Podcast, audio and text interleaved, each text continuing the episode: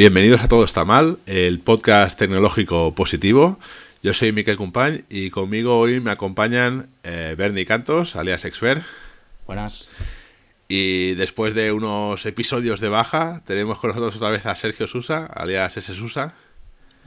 Y para no pillar, no perder la costumbre de los invitados estrella, hoy hemos traído a Dani Ramírez. Explícanos, Dani, ¿cuál es tu alias y quién eres tú? Bueno, pues yo soy Dani Ramírez. eh, actualmente estoy trabajando en Codify con, con Miquel. Y bueno, Vaya. a todos estos energúmenos de hace ya muchísimos años. Y bueno, hemos compartido millones de aventuras y millones de, de fracasos, éxitos, diversiones, cervezas y, y muchísimas cosas más. Wow. Bien, bien, bien, bien. ¿Y de qué vamos a hablar hoy, Bernie? Explícanos. Bueno, pues hoy que tenemos aquí invitado estrella que se las ha peleado de todos los colores, eh, vamos a hablar de calidad del software. ¿vale? Pues qué es la calidad del software, qué entendemos por esto mm, y pues, lo que surja. Un poquito. Perfecto. Pues nada, pues empecemos. Yo creo que igual para empezar lo suyo sería eh, explicar o, decir más o menos cada uno qué entendemos por calidad de software. Y así ya abrimos el melón y, y a ver qué tal. No sé, ya a ver, empiezo yo, va. Venga, vamos a romper el hielo. Yo, por ejemplo, para mí la calidad de software eh, es un concepto que ha ido cambiando mucho con el tiempo y, muchísimo. Es decir, seguramente hace unos años lo que yo encuentro de calidad ahora no es lo que encuentro, o sea, no es lo que era. Y principalmente es- son dos términos, es decir, un software que funcione bien y el funcionar bien son un montón de parámetros distintos, pero al menos es un software que haga lo que se lo que debería hacer, sin fallos y estas cosas. Y después, eh, desde el punto de vista más egoísta o como programadores, que la experiencia de desarrollo con ese software sea lo más correcta y lo más tranquilita y lo más bien que pueda ser, porque al final todos, yo creo que nos hemos comido algunos proyectos de difícil mantenimiento con experiencias de desarrollo horrorosas y, y al final, para mí, casi casi si me apuras, que sea facilito, sencillito y después si- que funcione bien es como algo secundario. Pero bueno, no, porque al final nos pagan por eso, pero no sé, Claro. yo lo veo así. ¿Cómo lo veis vosotros? Vale, pues para mí básicamente podría definirse como un conjunto de requerimientos funcionales y no funcionales. Esto es muy de libro también, porque estuve leyendo un poco y se me quedó ahí clavado el este. Pero básicamente, se- se- bueno, se parece un poco a la que dice Miguel. es lo- Los funcionales básicamente que el software haga lo que tenga que hacer. Y los no funcionales, entre otros, que no, no necesariamente tienen que ser o que tienen que ver con, con el software en sí, sino, sino, sino con la experiencia que se tiene. Entonces, claro, tiene que estar bien hecho y tiene que funcionar bien. Son las dos visiones que siempre tenemos generalmente cuando los, los pesamos. De ahí en adelante ya vienen otros temas que es cómo se miden y estas cosas, pero ya hablaremos ahora más tarde de eso. Pero es muy parecida a la, la concepción que yo tengo de calidad de software, la verdad. Muy bien. Yo, por ejemplo, esto que has dicho de, de tiene que funcionar bien y tiene que estar bien hecho, yo a veces tengo la tentación de decir de tiene que parecer que funciona bien, o sea, tiene que funcionar bien y tiene que parecer que está bien hecho.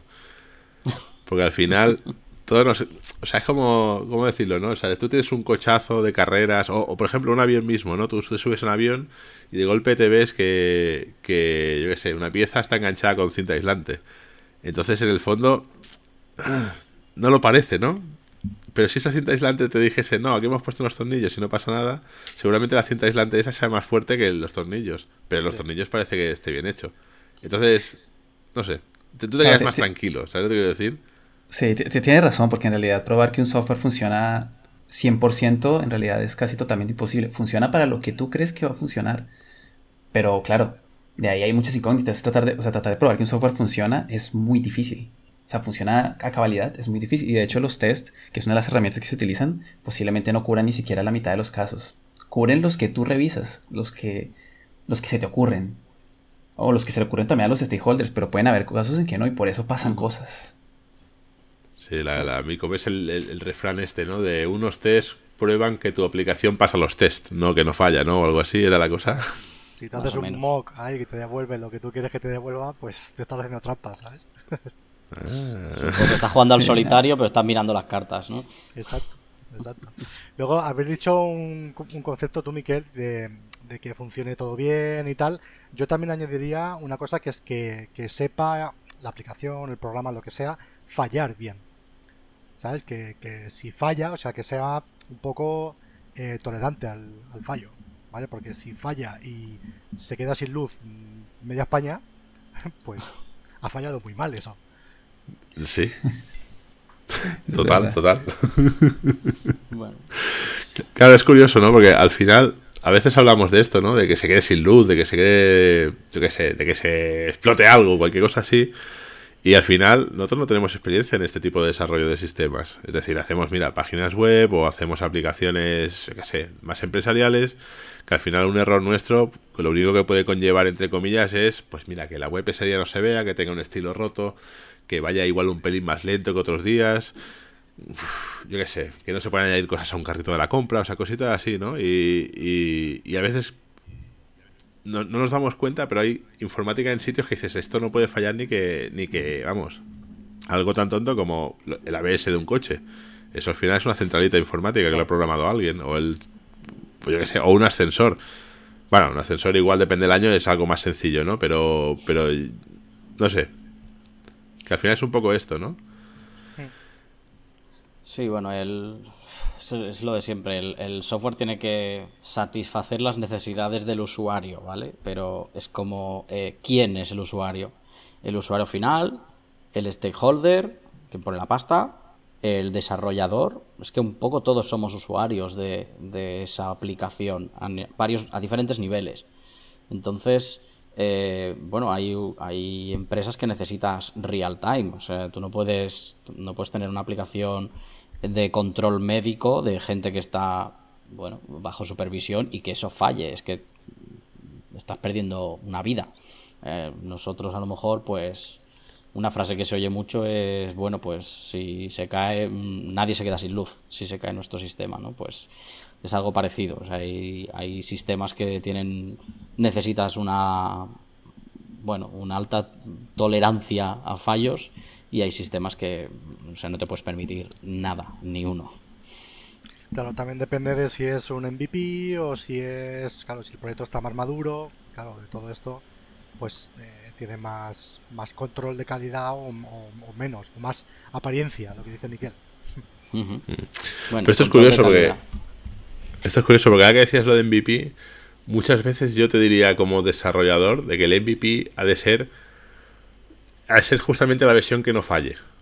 Es decir, tú montas un proyecto que es lo mínimo viable, que le has de enseñar al público, sea el público el que sea, y justamente ese te va y te falla, vaya liada has hecho. Porque seguramente sea un, ya generas el odio, esto no funciona, esto no arranca, cosas así. Claro, pero Cuando tú ya eres una plataforma o- un. Exacto, cuando tú eres un proyecto establecido y que algún día se te escapa alguna cosa, no pasa nada. Es decir, yo qué sé, tú eres un. No sé, un Facebook, Instagram, WhatsApp, todas estas plataformas que además este verano han estado fallando mucho y han estado cayéndose mucho rato. La gente sigue en Facebook, en WhatsApp, en Instagram y han estado caído horas este verano. Y por algún error, por lo que sea. Entonces, claro, es como no sé, seguramente si haces una liada de estas en la primera fase de la empresa, cuando estás lanzando el MVP, estás muerto.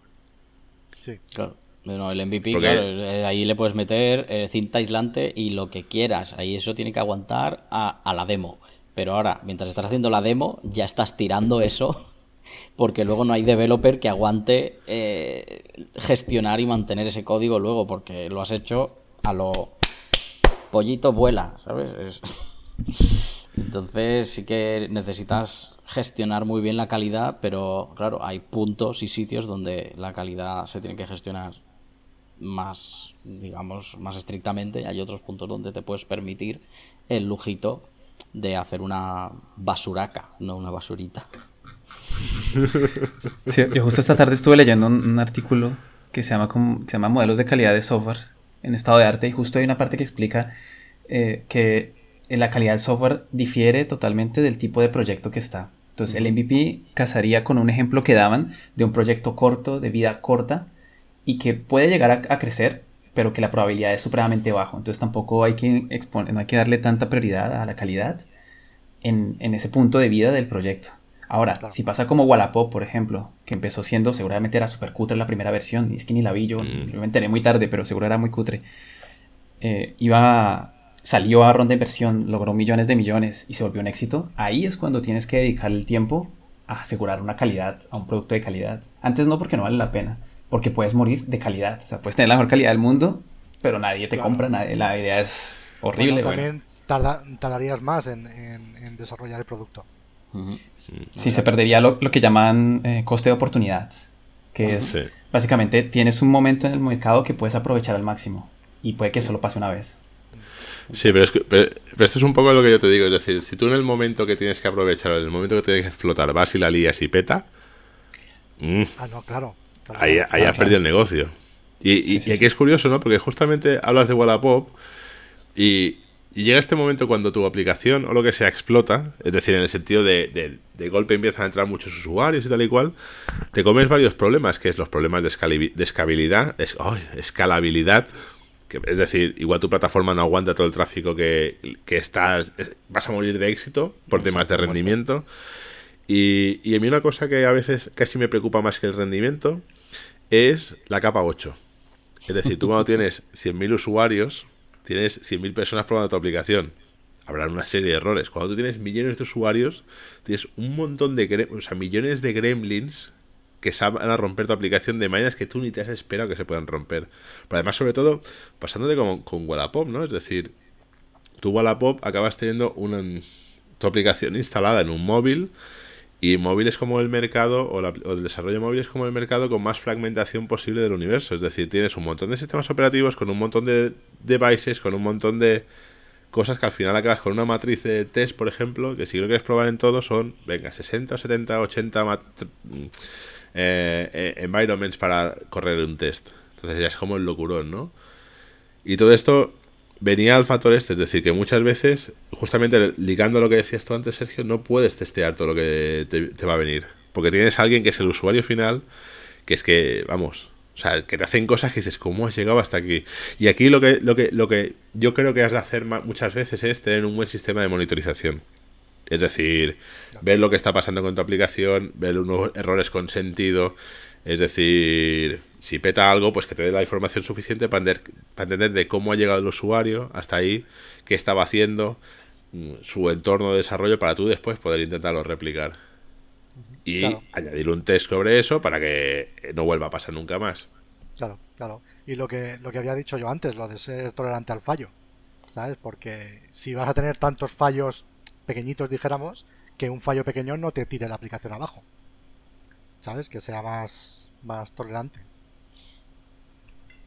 Es verdad. Yo para, para, hacer una anotación así casual, yo para los capa 8, para decirle, para todos los usuarios que son capa 8, yo tenía una simbología hace rato, el, otro día se me, acordé, y es la siguiente. A ver, es una nota casual, es así. Tú le haces así al, usuario, a ver si se ve bien en la cámara.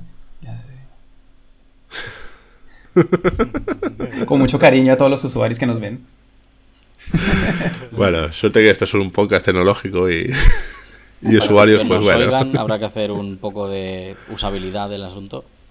Sí, sí.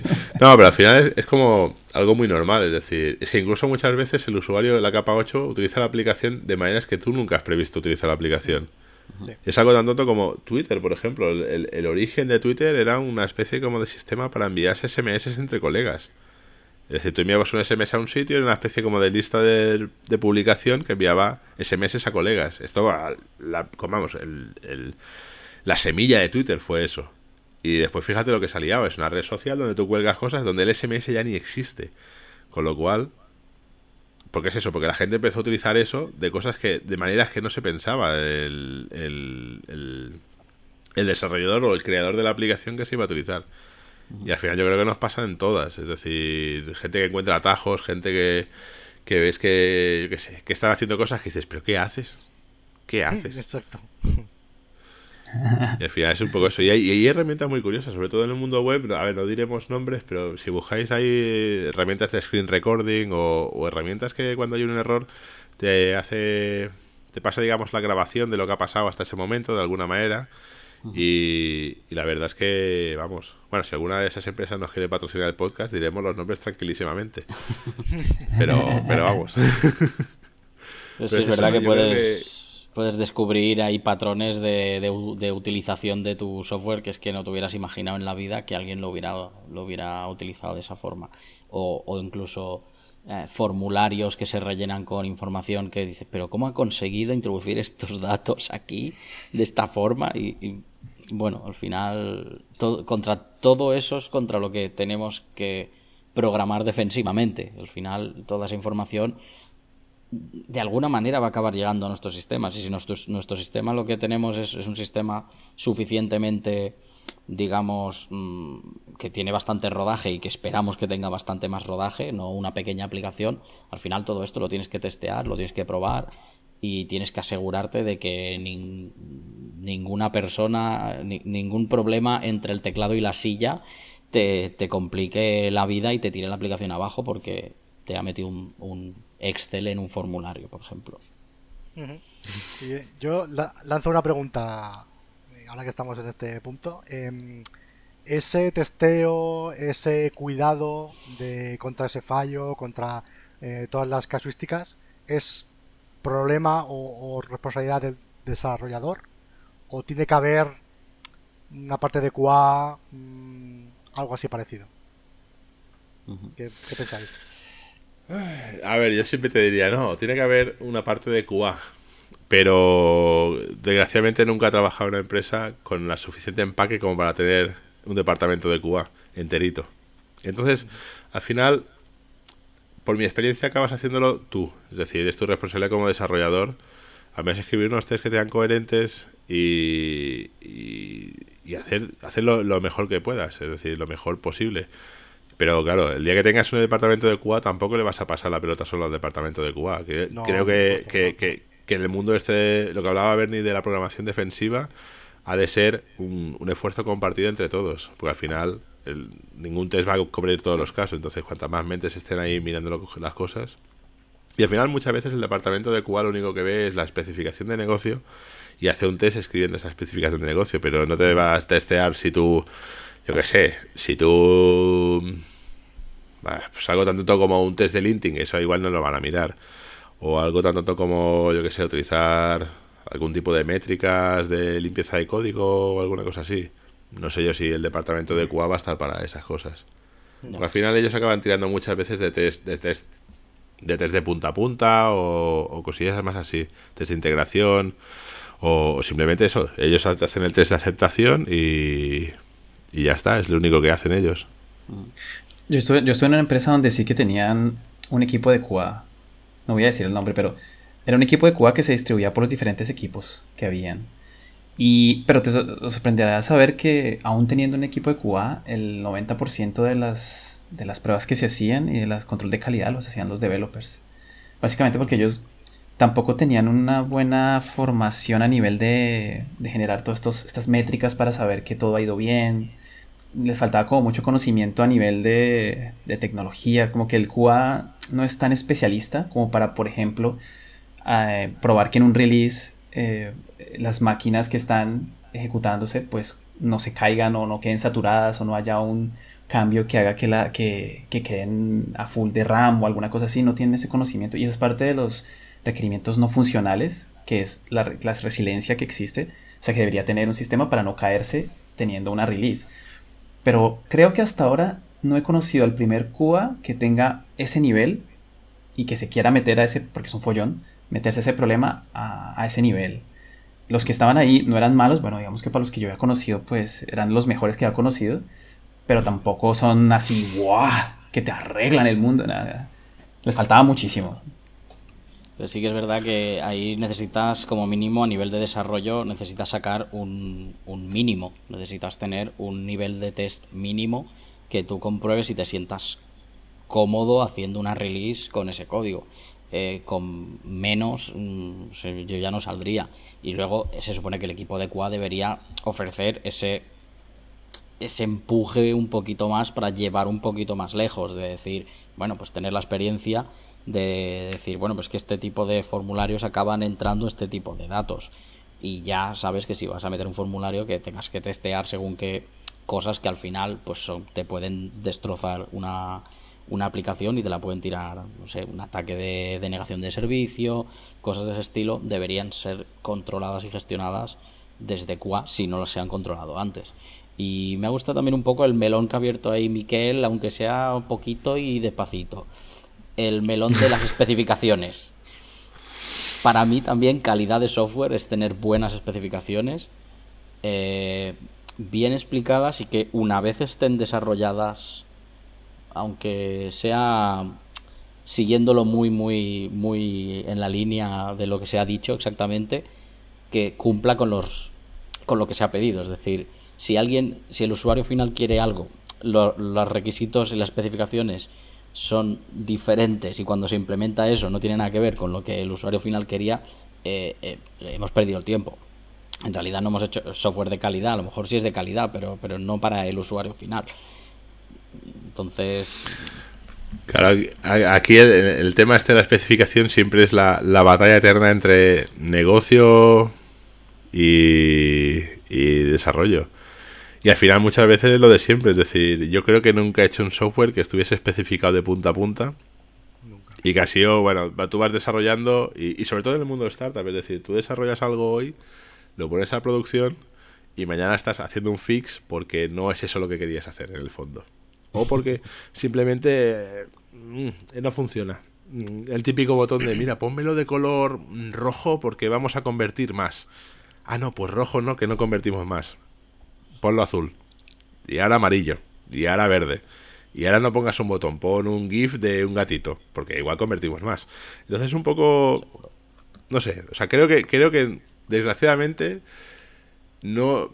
Los, los proyectos, digamos, en los que vivimos. O, en los, eh, de, o de los que vivimos. No son el, el paradigma de la especificación. Y sobre todo, yo creo que también es un poco el, factor este, es decir, seguramente cuando tú estés desarrollando un sistema de control de... Yo qué sé, lo, lo que hablábamos de antes, ¿no? Una ABS que no puede fallar nunca. Ahí la especificación sí que está escrita, firmada, refirmada, revisada, eh, 20.000 comités, 20.000 equipos.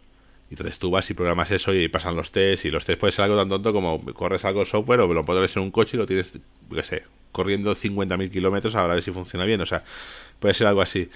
Pero yo creo que nunca vamos a llegar, bueno, eso nunca se sabe, ¿no? Pero no creo que tal como estamos nosotros y sobre todo muchas veces como es la comunidad a nuestro alrededor, no creo que nunca lleguemos a una empresa donde haya una especificación tan así.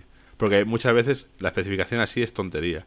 Porque lo que hoy funciona, mañana no funciona. Porque tenemos mucha capa 8, que la capa 8 al final lo que tiene es mucha diversidad de gustos. Y son la gente es muy veleta, es decir, lo que hoy, lo que hoy les gusta, mañana no les gusta. Y tú haces... pero, si...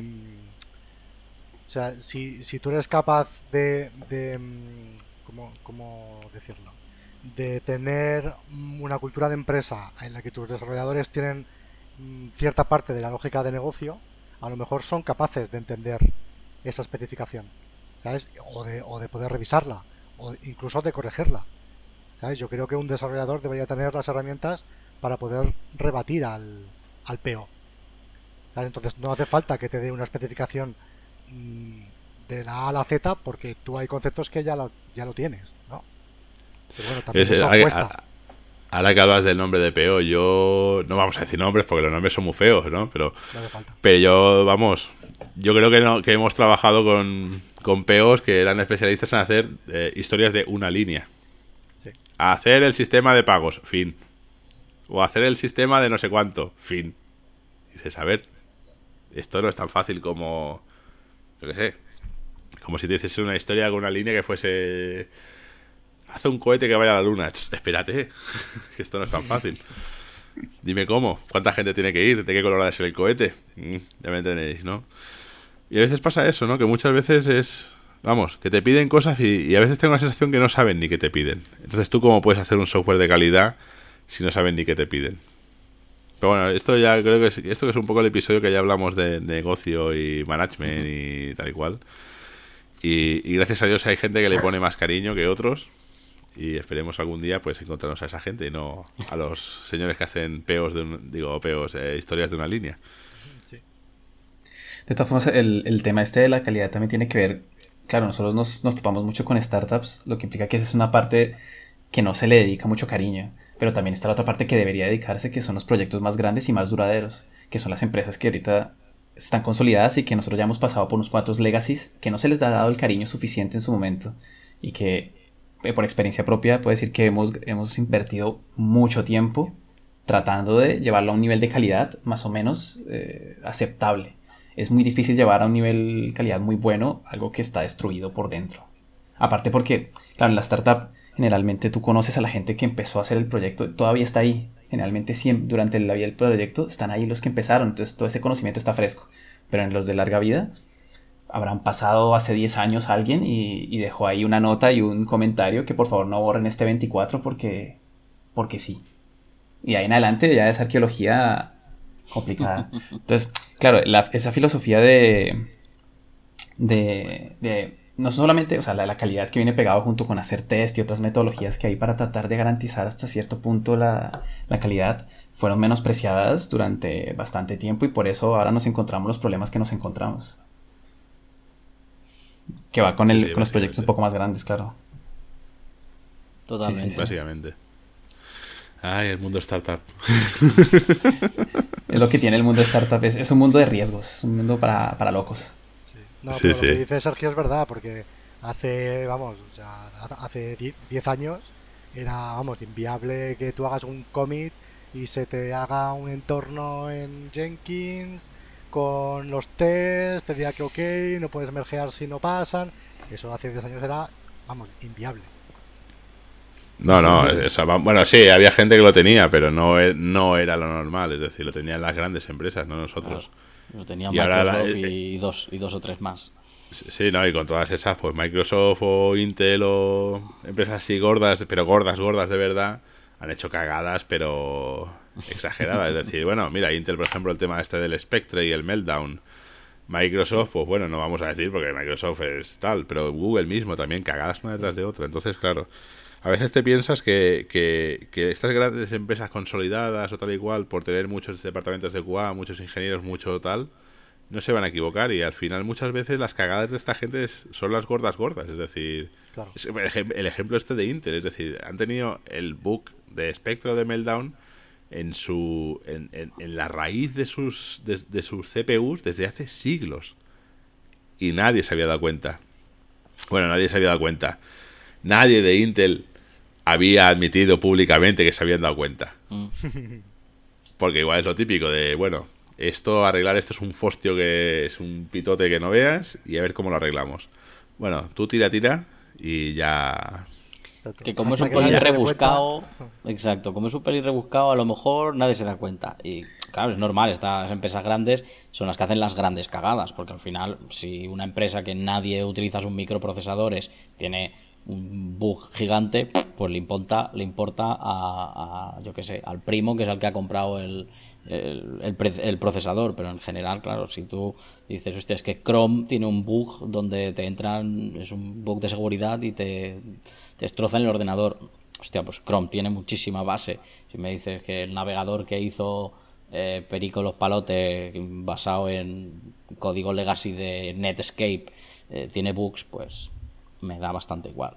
Al final es lo que hablaba un poco Sergio al principio, que según, según el tipo de proyecto que tengas, el tipo de, de, de, uso que se haga de ese proyecto y de esa aplicación, pues te obliga a tener más, más calidad o, obligarte a, llegar a niveles más altos de calidad que, una aplicación que, pues, que va a usar tu primo y el vecino. Por ejemplo, ahora lo que se está utilizando mucho y lo utiliza Google con Chrome, de hecho, y creo que Firefox también, ya me lo confirmaréis si, lo sabéis, es como la base de conocimiento que tienen ellos para encontrar los bugs, pues es reducida porque tienen un número finito de personas contratadas buscando problemas y errores, pues ahora ofrecen, no, eso tiene un nombre, pero no recuerdo, ofrecen dinero para quien encuentre eh, bugs eh, críticos. Entonces, Google con Chrome creo que ofrecía 5.000, dependiendo de lo crítico que sea, creo que hasta 10.000 dólares a quien encontrara un bug y no tiene que arreglarlo, solo tiene que encontrarlo. Si lo encuentras y lo reportas y se verifica que es un bug crítico, te sueltan 10.000. Entonces, claro, ¿quiénes están ahí detrás? Pues todos estos que hacían cosas para dañar, ahora pueden hacer cosas para ganar pasta. Y son empleados gratuitos, gratuitos, ¿no? Gratuitos. Pero salen más baratos seguramente que contratar un millón de personas a tratar de encontrar ese, ese bug. Y ese es otro paso de- a, a la calidad. Ahora, que hablábamos de Chrome y hemos sacado mucho Chrome, ¿vosotros pensaríais que Chrome es un buen software? ¿Es un software de calidad?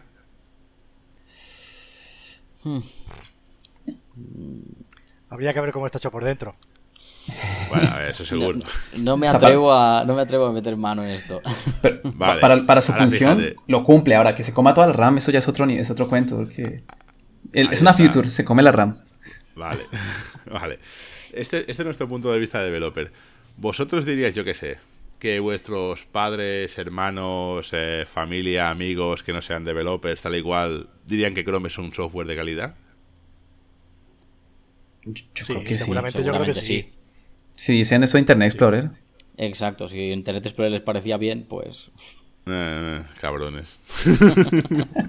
Yo desde el punto de vista frontend. ay. Bueno, pero bueno, Chrome es el nuevo Internet Explorer, así que no pasa nada. Sobre todo que ahora que Edge funciona sobre WebKit, que es Internet es Chrome. Pero bueno, historias de frontend. Bueno, pues Sí, yo aquí, yo aquí el, el tema este lo he preguntado porque muchas veces, o sea, la- algo muy, muy importante sobre la- el software de calidad es la percepción del usuario. Es decir, tú puedes tener Chrome, lo que decía, Chrome para mi madre, mi padre, mi hermana, cualquier persona externa. Es una aplicación que funciona bien, no se cuelga, no, no la lía, mm, tú bajas una página web, funciona, hace lo que tiene que hacer. Pero nosotros como developers, opa, que vienen aquí los mosquitos. Nosotros como developers sabemos que se come mucha RAM. Sabemos que, por ejemplo, cuando abres algo tan tonto como una ventana del Meet, empieza a soplar el, CPU, empieza a picar por todos lados. Sabemos que cualquier aplicación que está hecha sobre Chrome, es decir, Slack con Electron y otras, pero Slack es una de las grandes o de las más utilizadas por nosotros, sabemos que gasta más RAM y gasta más recursos que nada. Entonces, nosotros sabemos que Chrome no es un software de calidad buena, pero porque nosotros tenemos unos parámetros de percepción, otros unos conceptos posiblemente distintos. Y aquí es lo que venía, que muchas veces la calidad de software percibida por el usuario es percepción pura y dura. Algo tan tonto como tú vas a una página web que funciona bien, que o una aplicación que funciona bien, pero tiene una interfaz fea o no amigable o de un diseño anticuado, ya puede hacer que al usuario le parezca que no es de calidad, que va a fallar, que no funciona bien. Mientras que algo que esté hecho con gente por detrás, con Excel, con todas las ñapas técnicas que nos podamos imaginar, pero con un diseño bonito, una usabilidad preciosa y tal y cual, el usuario va a pensar que es lo mejor del universo. Aunque al final sean eso, piezas separadas enganchadas con cinta aislante. Y sea un proyecto, un mamotreto imposible de mantener o cualquier cosa, ¿no? Entonces, ¿no creéis que igual nosotros nos quejamos o, o somos muy sibaritas en cuanto a calidad, ¿no? Esto de seguir los tests, los patrones, eh, limpieza de código y tantas cosas, cuando al final igual deberíamos ser más sibaritas entre en, en esto ha de parecer bien al usuario, ha de ser bonito, ha de funcionar rápido, ha de... mm, no sé. O sea, jugar más con la psicología y menos con la tecnología. ya, pero, Pero es eso... Dani, tírale. No, que al final eh, que lo- todas las ñapas que están hechas por detrás, la mayoría de estas cosas se las acaba comiendo el, des- el desarrollador. O sea, te viene alguien de negocio y te dice, oye, que los últimos, yo qué sé, 100 pedidos mm, están mal, hay que modificarlos. Y están en Excel. Va a ser el desarrollador que se va a tener que patear esos Excel, cambiar la mano. ¿Sabes? O sea que mm, hay que encontrar un punto mix entre, entre lo que tú dices, Miquel, y, y que no esté todo perfecto por dentro, que es imposible. Sí, eso es, lo que iba a comentar. Al final, nosotros como desarrolladores también somos usuarios del software, por lo tanto, el software tiene que tener calidad para el usuario y eso incluye el usuario final y a nosotros como desarrolladores. Es decir, dentro de un futuro, ese, ese software lo vas a tener que tocar tú. Y si, si suficiente, si el, el, digamos, el, la vida de ese proyecto es suficientemente larga, seguramente te encontrarás varias ñapas que hayas hecho tú mismo eh, en el futuro y te querrás ahorcar a- o, o a- vo- viajar al pasado y, y- y pegarte dos tortas y decir, por favor, dedícale un ratito más a, a esto porque nos va a traer problemas, ¿no? Entonces yo creo que es, que es una parte importante. eh, lo que decía, psicológicamente, pues está muy bien que dices, hostia, es que tenemos una query que tarda tres segundos. Eh, en vez de optimizarla, le ponemos un loader y le ponemos frases de, de gatitos y de waiting here, como hace aplicaciones de chat que algunos conocemos. Y, ya está, y al usuario le, se queda tranquilo. Ya, pero tenemos una consulta que tarda tres segundos, que a lo mejor le podríamos dedicar un poco de cariño y, y no tener, mm, no sé, no, estar sobrecargando los servidores.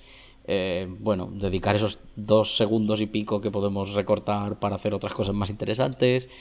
I don't know, yo creo que, también necesitamos un poquito de, cariño los developers, ¿no? Eh, la developer experience también tiene que ser, bueno, fluida y, no sé, y cada vez debería ir a mejor, ¿no? Conforme más, tiempo pase el proyecto, debería, se le debería dedicar más cariño a la developer experience con respecto a este tema, si no mal recuerdo, Google también, Google siempre hace cosas. Eh, había presentado un perfil nuevo, justo, sí, porque un perfil nuevo que tiene que ver justamente con la experiencia de usuario. Por eso se creó el que ahora está de moda, el UX, UX UI Engineer, que es un término que lo acuñó Google justamente para programadores que son especializados en la interacción humano-máquina en todos sus sistemas. Entonces ellos se encargan de que Puede que Google Maps sea horrible por dentro, que esté destruidísimo, pero está bonito y se ve bien en móvil. O los componentes que utilizan para todas sus aplicaciones son relativamente bien usables en todos los móviles y va perfecto, que es la sensación que decía Miquel de que es un software de calidad. Que es eh, ah, que yo voy en el móvil y hago cualquier cosa, lo mismo que está en el ordenador, lo hago también en, en, tres touch en vez de tres clics y me funciona igual. Entonces por eso ha nacido también este tipo, que ahorita está muy de moda, este, estos, este tipo de, de ingeniero que se dedica exactamente a eso. Que eso ya, eso, imagínense, antes había backend, eh, sistemas, frontend, ahora hay otro por allá que está más arriba del, más, hacia allá, más hacia el usuario, que sería el UX UI, que a veces se, fusiona con el frontend un poco y bueno. y a mí me gustaría empezar a reivindicar la, la figura del DX, del Developer Experience. O sea, tiene que haber gente especializada, específica, metiendo el dedo en la llaga diciendo estamos haciendo basura y no voy a dejar que esto pase not in my watch. Pero al final no es tanto el, lo que dices tú de estamos haciendo basura, es decir, por ejemplo, algo tan chorra. Yo en el proyecto que estoy viviendo ahora, para hacer un deploy, has de hacer un deploy con un Jenkins que está muy guay, te conectas y tal y cual. Pero no es... O sea, cuando hay un fallo, no es algo tan sencillo. Y, por ejemplo, en, algunos proyectos basurilla que hago yo en mi casa, o, simplemente la, web donde está hospedada nuestro, nuestra, nuestro gran podcast, deployar con eso es tan sencillo como te vas a la línea de comandos y escribes now, N-O-V, doble, now, y ya está, se deploya. Pero es que te diría más, es tan sencillo como yo me hago un pull request, cuando se hace el pull request se deploya a un, a un environment staging, miro los cambios y cuando hago el merge sobre la rama master se deploya a producción. Automáticamente. Y todo el trabajo que he tenido que hacer yo es escribir un JSON de cuatro líneas, super chorra, y conectarlo en una aplicación con GitHub. Ya está, se acabó el trabajo. Ni definir un pipeline de 800.000 pasos de Jenkins, ni 20.000 tests, ni nada, nada marciano. Algo súper sencillo. Y, y, al final muchas veces creo que, que, la developer experience es buscar, aparte de la limpieza y todas estas cosas, es buscar también estos pequeños detallitos. Sí, sí, por supuesto, todo esto suma en la developer experience. Que sea fácil de usar tu sistema, de desarrollar en tu sistema, de probar tu sistema, de levantar tu sistema, de deployar tu sistema, de tenerlo en local. O, en un, o en una cajita o en un contenedor o donde lo quieras poner, pero que lo puedas tener fácilmente. Y que entre una persona nueva y que al primer día pueda estar en marcha. Eh, para mí todo eso es developer experience y creo que es muy importante a nivel de calidad de que una empresa que tenga cierto recorrido, con un proyecto que tenga cierto recorrido, todo esto lo tengan en cuenta. Ay, Bernie. A ver si algún día nos pasa eso. Yo eso no lo veré. Algún día me encontraré una lámpara de Aladino y la frotaré. Y no sé, espero que el genio no esté comunicando. No, al final parece una tontería, pero yo creo que, es algo que ha de pasar y está claro que a, que la empresa tenga cierto, cierto tamaño y cierto lo que sea, es que es un camino el cual hemos de seguir. Al igual que Google o, hemos de seguir también el camino hacia el user experience, lo que decías tú, la developer experience ha de pasar. Porque al final es que también es lógica. Porque al final es que esto también te provoca un, un, proyecto con una, developer, con una developer experience horrorosa, te provoca que la gente se queme, la gente se vaya, los, yo qué sé, algo tan tonto como, va, quiero añadir un campo aquí. Eso igual te cuesta 3, 4 semanas, cuando si tuviese una developer experience correcta, sería un cambio trivial y, tal. Y muchas veces yo creo que desde negocio se deberían dar cuenta de estas cosas. Es decir, cuando tú ves que un proyecto o que unos equipos pierden velocidad entregando cosas, eh, habrías de analizar las causas. Igual es que no la developer experience no es todo lo correcto que debería ser. Igual es que tienes ahí una hipoteca técnica que, que has de empezar a pagar. Claro. Antes, antes habéis estado hablando de, de Twitter y de, y de Wallapop y tal. Eh, está pasando hoy, hoy en día con la, hay una empresa muy conocida de banca online que ahora mismo está rompiendo el mercado, que conozco ya varias gente que ha entrado hace poco y hace poco que se ha marchado, porque lo que se han encontrado ahí les ha dado miedo. o sea que no hay que irse tan, atrás, ¿eh? Vaya, vaya. Vaya, estaremos hablando de M25 más uno. igualmente también hay que tomar en cuenta que ahorita con el cómo está el sector, eh, hay muchos developers que, o sea, como, como están movidos, apenas ven un legacy y salen corriendo. Ah, no, no, no, Que eso, que eso es así de como, sobre todo si no tiene mucha experiencia. Ahora, hay otros que somos más masoquistos y que si vemos un legacy, por lo menos lo vamos a manosear un poco, ¿sabes? Vamos a arreglar aquí. A ti te gusta la marcha, Sergio. Sí, tú, eres, tú, eres, un arqueólogo. Y... A mí me gusta ensuciarme. Exacto. Eres un Lara Croft del código. Madre mía. Lara Croft. Ah, yo creo que lo deberíamos matar aquí ya porque esto se está desmadrando. Eh, vamos para abajo, vamos para abajo. Ay, Dios mío. Bueno, pues si queréis lo vamos matando y ya sabéis que para acabar los episodios siempre hablamos del dato de mierda, mi sección. Y ahora, que ha vuelto Sergio, espero que esta vez haya musiquita y estas cosas. Sí, sí. Sí, más que nada, bueno, hablando de calidad de software, algo tan tonto como hacer estos episodios, pues Sergio, que sé que los mezcla y los, y los maqueta y los hace chulos, pues lo he tenido que hacer yo y la calidad no es lo mismo. Aquí se nota que, vamos, que no es tan se nota la, se nota la experience. exacto. Houston, tenemos un problema. Se acerca el dato de mierda. Bueno, pues eso. Hoy, mira, hablando del tema de calidad de software, creo que como dato de mierda os he traído un pequeño, un pequeño, una pequeña compilación de pequeños bugs que han costado millones a compañías o, que han causado disgustos muy grandes a, la gente, ¿no? Y para empezar, yo qué sé, AT&T es una empresa que es como, ser como la telefónica en Estados Unidos. En enero del, del 90, del 1990, eh, tuvieron una pequeña aliadita que provocó que durante nueve horas no se pudiesen hacer llamadas de teléfono. Y era algo tan tonto como que se hizo una pequeña actualización mal hecha. No pudieron hacer un rollback como fue, como Dios manda. Y esta broma costó la friolera de 60 millones de dólares. Así. De la época. Baratito.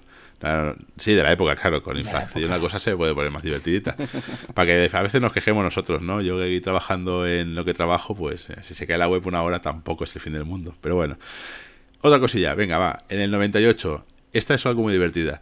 Eh, en el 98 se envió una, sonda a Marte, la Mars Climate Orbiter, y principalmente hubieron dos equipos programando el funcionamiento de esta sonda. Un equipo que hacía las cosas en unidades de medida del sistema métrico imperial y el, equipo, el otro equipo que utilizaba el sistema métrico como Dios manda, el normal, el métrico. Y eso hizo que cuando la sonda tenía que entrar en órbita para empezar a hacer cosas, eh, un equipo hablaba un número, el otro equipo hablaba con otro número, y la sonda acabó no entrando en órbita, sino estampándose contra Marte. Y esa bromita de nada costó la nada desdeñable cantidad de 327,6 millones de dólares. Así, baratito, baratito. Ah. Sí, sí. Otra muy divertida, hablando de millones de dólares un día más o menos en PayPal, a los principios de PayPal, un señor que se llama Chris Reynolds, un, señor muy majo de Pensilvania, eh, se transformó durante un ratito en el hombre más rico del mundo cuando PayPal le ingresó por error la nada desdeñable cantidad de 92 cuadrillones de dólares en su cuenta. Ostras. Vamos, Pero se lo tiene que gastar o se lo puede hacer en ticket de regalo. No sé, No sé, pero madre mía, para gastarse eso, te hace poner contrato. El igual A ver, cosillas divertidas. Va, por ejemplo, cuando salió Gangnam Style, eh, sabéis el vídeo ese del, del chico este coreano que bailaba, no sé, bailaba así rarillo. Eh, fue el vídeo más visto de la historia de YouTube. De manera que cuando el contador llegó a 2 millones y pico, 2 millones, perdón, 2 billones y pico de reproducciones, pues eh, se rompió. ¿Por qué? Porque estaba hecho eso con Integer y ya sabéis que eso llega hasta lo que llega. Y Entonces Google tuvo que transformarlo todo a, a un... No sé si ¿Big utilizaron un Big Int o se fueron aún más grande. Parece que fueron tal. La cuestión es que ahora su sistema soporta hasta 9,22 trillones de, de reproducciones. A ver quién es el, el, el majo que, que llega. Pues venga Y PayPal después, y por te le ejemplo- cambia el número, lo flipas. Sí, así también, hablando de, de cosas que van al espacio, para mí ya sabéis que tengo como esa desviación de cosas que van al espacio. El Ariane 5 se le un cohete que hicieron justamente el primer cohete, un cohete de fabricación europea, que el día que lo estrenaron tenían que enviar una carga al espacio tal y cual, pues el cohete lo construyeron con un motor muy grande, muy potente tal y cual, pero utilizaron el sistema de guiado del Ariane 4, que era un cohete mucho más pequeño, con otros requerimientos y tal y cual. Se aprovecha el código. Pusieron el cohete en marcha, el cohete empieza a ir para arriba y al momento se empieza a torcer y a los 40 segundos lo tuvieron que autodestruir porque aquello se iba de madre y se iba a liar una muy gorda. Entonces, cuando hicieron un poco el tema de el, el debugging de qué había pasado, el postmortem de lo que había pasado, se dieron cuenta que la CPU o el, o el software tal como lo habían diseñado y, el sistema no era capaz de absorber la cantidad de datos que generaba el nuevo cohete y se, se agobió principalmente, se puso así nerviosito, se puso así en una esquina y dijo, ay, no puedo más, no puedo más. Y Se nada, frió. el cohete a, to- a tomar viento, costó un pastón. Y así, yo qué sé, el último así un pelín más raro, pero bueno, eso tal. En el 91, en la primera guerra del Golfo, cuando Saddam tenía dinero para cohetes y tal igual, hubo un pequeño, bueno, acabó un misil suyo impactando en un cuartel estadounidense y era curioso porque esto en este cuartel había un sistema antimisiles. Pero este sistema antimisiles tenía un pequeño fallo. Es decir, cada segundo más o menos se perdían o se retrasaba 0,0000000 0,00000 un montón de vamos, pequeñito, pequeñito, pequeñito. ¿Qué pasaba? Que después de unas cuantas horas lo tenían que apagar para volverlo a reiniciar para que no tuviese esta desviación, pero en este sitio no lo hicieron. Entonces, después de 100 horas en funcionamiento, el sistema de misiles acumulaba una un, un error, un margen de error de 0,34 segundos.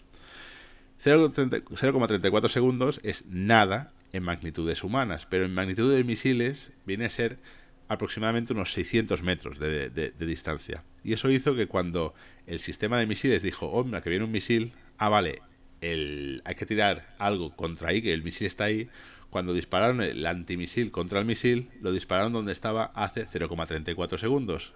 Y esos son 600 metros, con lo cual, pues básicamente no le dieron al, al misil y acabó impactando.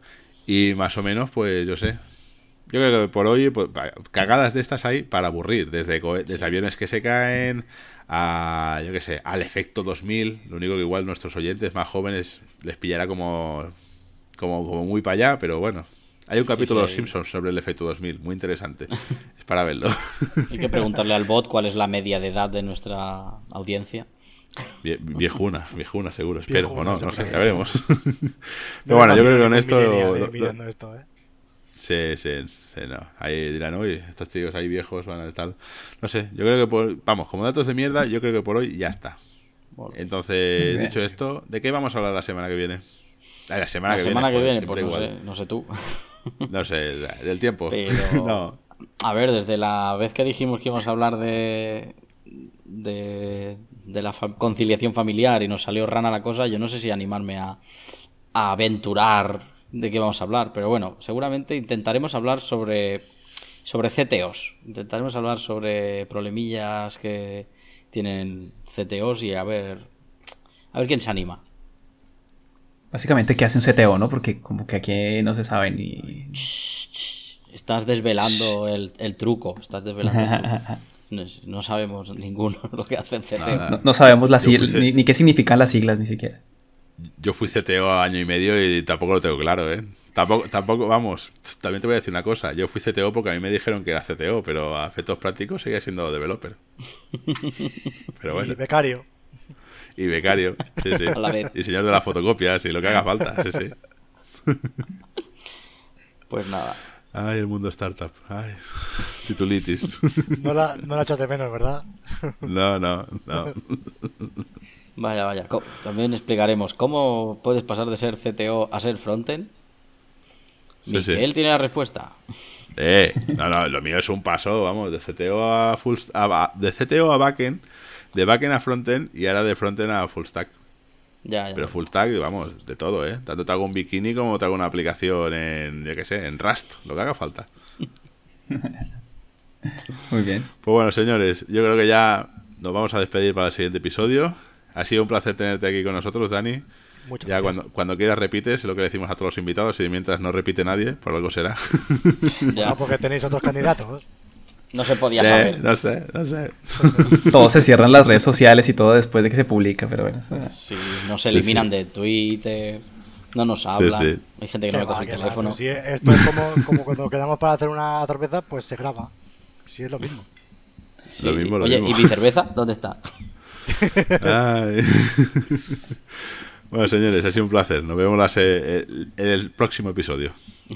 Muchas gracias. Adiós. Hasta luego.